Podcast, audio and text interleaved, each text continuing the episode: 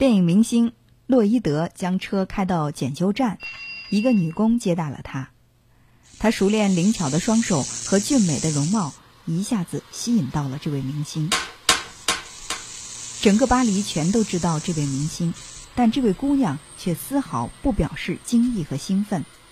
于是洛伊德禁不住问道：“您喜欢看电影吗？”“当然喜欢，我是个影迷。”姑娘手脚麻利，很快修好了车。您可以走了，先生。但是洛伊德却依依不舍。小姐，您可以陪我去兜兜风吗？不，我还有工作。这同样也是您的工作，您修的车最好亲自检查一下。嗯，好吧，那是您开还是我开？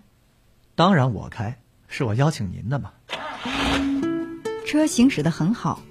姑娘问道：“看来没什么问题，请让我下车好吗？”“怎么，您不想再陪一陪我了？”“我再问您一遍，您喜欢看电影吗？”“我回答过了，喜欢，而且是个影迷。”“那么您不认识我？”“怎么不认识？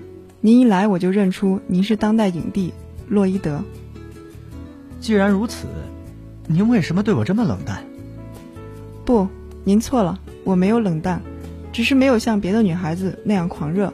您有您的成就，我有我的工作。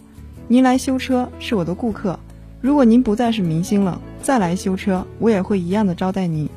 人与人之间不应该就是这样的吗？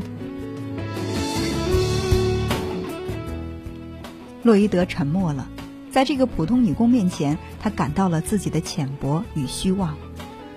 小姐，谢谢。您使我想到应该认真反省一下自己的价值。好，现在让我送您回去。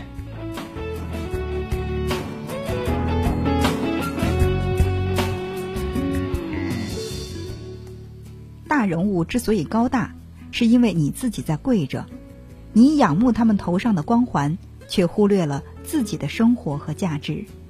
这里是文聪时间，欢迎您继续收听。